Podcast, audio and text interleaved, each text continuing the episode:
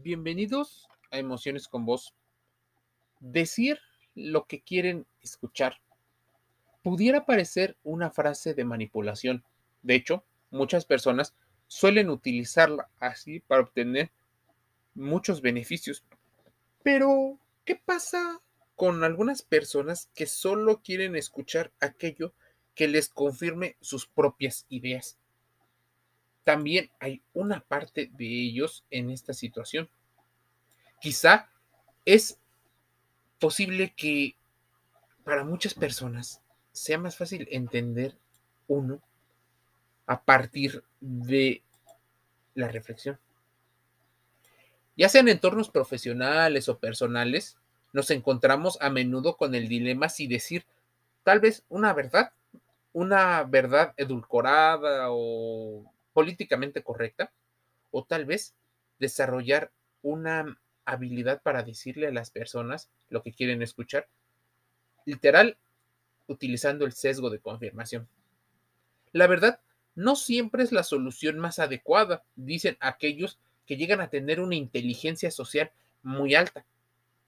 Tal vez decir cientos de veces que me gusta ir con la verdad por delante y sobre todo en el ámbito profesional pudiera para muchos generar confianza, pero para los más escépticos incluso pareces una persona mentirosa, debido a que no siempre decimos la verdad en todas las ocasiones, debido a que queremos mantener nuestra supervivencia. Es más, en momentos de crisis muchas personas utilizan el tema de la honestidad, aquella persona que parece transparente y a veces hasta impulsiva. Por eso, en tiempos de crisis se eligen a los políticos que llegan a mentir de tal manera que parecen bastante creíbles, fingen ser bastante honestos. A veces tendemos a callarnos por no quedar mal, por evitar conflictos, por muchas otras situaciones que hacen que uno difiera de lo que dice, de lo que piensa. Pero a pesar de ser un fiel defensor de la verdad, es importante entender que la gente quiere evitar las consecuencias de, las, de sus actos. Es importante que consideres esta situación. porque Hay quienes solo escuchan lo que quieren o incluso entienden lo que creen sin que nada tenga que ver con lo que se ha dicho. Tal vez te ha pasado en una plática. Algunas áreas de la ciencia dicen o intentan explicar las razones por las cuales este fenómeno sucede. Seguro a ti o a otra persona les ha pasado que mantienes una conversación con alguien y al poco tiempo la persona o alguien de los dos toma conciencia que ese diálogo es un diálogo de tontos. Nadie está entendiendo y la otra persona es incapaz de entender cada cosa que a veces le dices.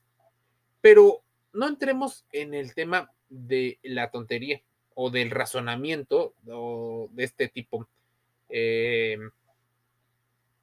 decía Ernest Hemingway que se necesitan dos años para aprender a hablar y 60 aprender a callar. Porque si hay algo cierto, es que hay muchas personas que les cuesta mucho trabajo guardar silencio para permitirse escuchar. Sin embargo, hay otro factor importante. Para comprender el mensaje de quien tenemos enfrente, no basta solo con quedarse callados. Reducir el ruido mental, concentrarse, tener el flujo de pensamientos para practicar una escucha activa y auténtica es parte de ese respeto interpersonal en un ámbito de la comunicación. Tristemente, esta dinámica de conversación y de pensamientos psicológicos es algo que no se da con mucha frecuencia y se presta normalmente a malos entendidos. Razones pueden ser incluso que estás pensando anticiparte ante un gran nivel de ansiedad. Tal vez desconoces el tema. Tal vez lo que te están diciendo te genera una especie de sensación de ataque y de atentado a la supervivencia psicológica o incluso al atentado con respecto a tu seguridad física. ¿Por qué hay quienes escuchan lo que quieren escuchar o lo que quieren oír? Hay quienes lo hacen porque provoca malentendidos, porque en ocasiones insisten en que han sido tal cosa cuando no es cierto. También es común que pasen por alto informaciones importantes que no escuchan ni entienden, ni tienen en cuenta. Estas situaciones provocan que tengamos esa clara sensación de haber hablado con la pared o que hemos perdido el tiempo del peor modo posible. Hay personas que simplemente no le prestan atención porque no lo consideran importante. Existirán otro sector, otro porcentaje de población que no puede o no se le ha enseñado, incluso no ha desarrollado la capacidad de poder concentrarse, aunque sea unos pequeños momentos, en la calidad del mensaje y de quién. Es más, hay otras personas que no valoran a quien es el emisor del mensaje. Por eso, simplemente, no le prestan atención. Hay mucha gente que intenta decir un tema de déficit de atención.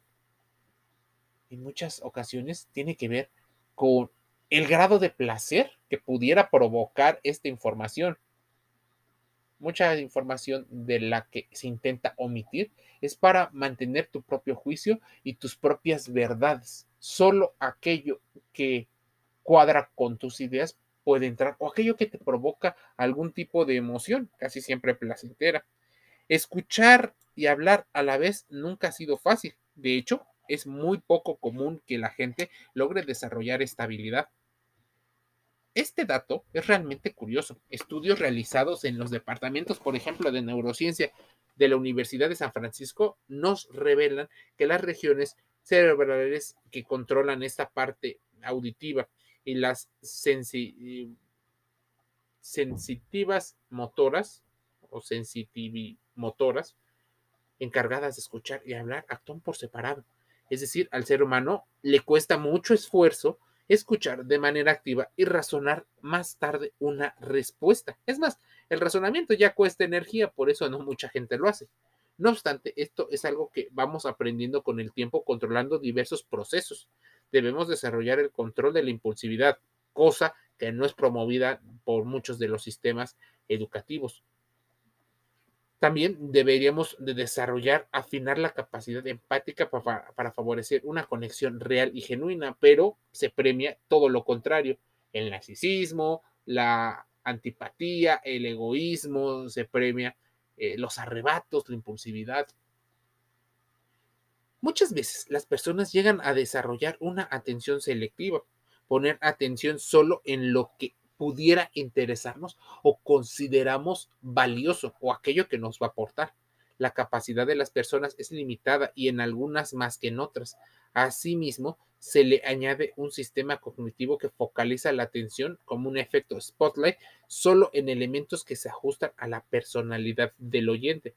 Es decir, esa atención selectiva provoca que muchas personas con las que hablamos solo entiendan aquellas cosas que coinciden con sus propios valores, opiniones, experiencias y personalidad. Por eso muchos de los medios de comunicación utilizan el hablarte como un niño o tratarte como un estúpido porque saben que tu nivel educativo, que tu nivel cultural, que incluso la capacidad de razonamiento, de discernimiento es baja. Por eso te hablan porque saben que les funciona, porque si pudieran o pusieran un contenido mucho más elevado o tal vez un poco más elevado, las audiencias caerían y entonces su modelo de negocio se pierde porque tú ya no entenderías ni la mitad o una parte de lo que están diciendo. Entrarías tal vez en ansiedad, en frustración y en enojo y le cambiarías a ese programa de internet, televisión, radio, podcast o de donde lo estés escuchando. En estas situaciones se da además otro hecho. Hay quienes se mueven en círculos muy cerrados. Se relacionan solo con personas que piensan y opinan como él o ella. Es más, existen muchos jefes que suelen emplear a sus subalternos. ¿Por qué tanta eh, forma o qué tan eh, moldeables son? O sea, una caja de Pandora una caja de donde solo escuchan lo que quieren escuchar con la creencia de que así se avanzará al objetivo, por supuesto, que ellos hayan planteado. Existe el sesgo de confirmación, oír solo lo que valida las propias creencias. Y hay quienes lo hacen a rajatabla, escuchan solo lo que quieren oír y esto explica también por el constructo psicológico. Mira, se orienta a la persona a buscar, escuchar, interpretar y atender solo aquello que confirma esa creencia. Sin embargo, también parece que hay más situaciones. No escuchamos o escuchamos lo que queremos escuchar. Es más, para muchos ser influencers significa decir las cosas que la gente quiere escuchar y no las que necesita escuchar. Decirle a la multitud lo que quiere escuchar y la tendrás con pan y agua. Los políticos caerían en actitud demagógica cuando para conquistar el favor popular hacen promesas que saben falsas, inalcanzables. ¿Acaso la democracia que necesita del apoyo de la mayoría es demagógica por definición? Hay quienes creen que la política es democrática o democracia. No equivale necesariamente a demagogia pero entraríamos en filosofías y en situaciones mucho más allá de lo que es la reflexión. ¿Por qué decirle a la gente lo que quiere escuchar es uno de los oficios más antiguos y practicados en el mundo? El arte de la política. Decirle a la gente lo que quiere escuchar y lo sorprendente es que la gente cree que son sus propias ideas, incluso pudieran llegar a sentirse originales, auténticos y diferentes. Para muchos es una estrategia infalible cuando de obtener resultados predecibles se trata o para controlar a personas, incluso disminuir a su mínima expresión el riesgo de que alguien se salga del libreto original y vaya en contra del sistema. Su práctico su práctica dejó de ser un privilegio de gobernantes y políticos y hoy existen muchísimos contenidos que te enseñan a manipular. Lo extraño hoy es encontrar personas eh, poco instruidas, o sea, ignorantes en el tema. En el mundo empresarial se encuentran ejemplos donde quiera. No te puedo subir el sueldo ni ascenderte, pero quiero decirte que eres una persona vital para esta compañía. Dame un tiempo, déjame checarlo y resolvemos lo de tu promoción. Cuando el negocio pierde dinero, es una frase común. Este es un negocio estratégico para la organización y vamos a insistir en él. Y así una infinidad de campañas políticas que utilizan los empresarios o quien tienen el verdadero cambio. Si la denuncia es en contra de una situación, por supuesto, irán en contra del que consideren enemigo de la supervivencia. Y así, el enamoramiento se amplía para jefes y empleados, para padres e hijos, o para toda aquella persona que tiene un mensaje que decirle. La idea es colocarse en un grado de credibilidad, autenticidad y en una jerarquía superior. El arte de decir a la gente lo que quiere escuchar es un arte que mucha gente debe de comprender. Emociones con voz en los podcasts más importantes para hacer reflexiones. Estamos en Apple Podcasts, iTunes, Amazon Music Audible, Spotify, Google Podcast, Anchor FM, iHeartRadio y otros canales como Deezer. Quiero que nos escuches, que lo reflexiones, tal vez que tomas algunas notas, algunas anotaciones con tu bolígrafo. Es importante después preguntarle tal vez a esta carretera de la información, al Internet, si te es más fácil, o alguien de manera física, como un sociólogo, un politólogo, un economista, un psicólogo, un psiquiatra, un médico o algunos otros profesionales, ¿qué ejemplos pudieras encontrar?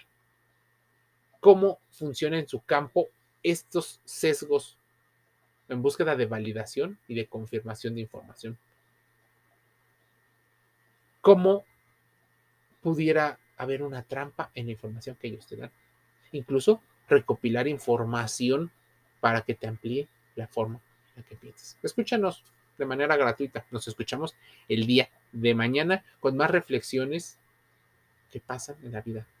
Emociones con vos. Todo junto lo encuentras en internet. Emociones con voz.